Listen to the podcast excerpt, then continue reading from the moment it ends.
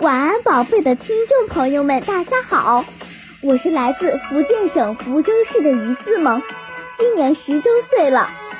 二零二零年，祝大家万事如意，身体健康，心想事成。陶渊明曾经写过“奇文共欣赏，一语相与兮”的名句，在新的一年里，我与大家共同欣赏古今中外最美的点之声。晚安，宝贝的听友们，大家好，我是林嘉欣，曾演过话剧《又一个黎明》中的红领巾。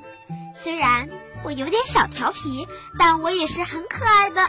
我祝福我最好的朋友郑子璇在新的一年里玩得更开心，也祝福我在新的一年里成绩进步，更要祝福大家万事如意，阖家欢乐。希望你们能喜欢我的声音。大家好，我是林叶佳，来自福建福州，今年八岁。在新年来临之际，祝大家新年快乐，万事如意，身体健康。我的新年愿望是希望自己学习越来越好。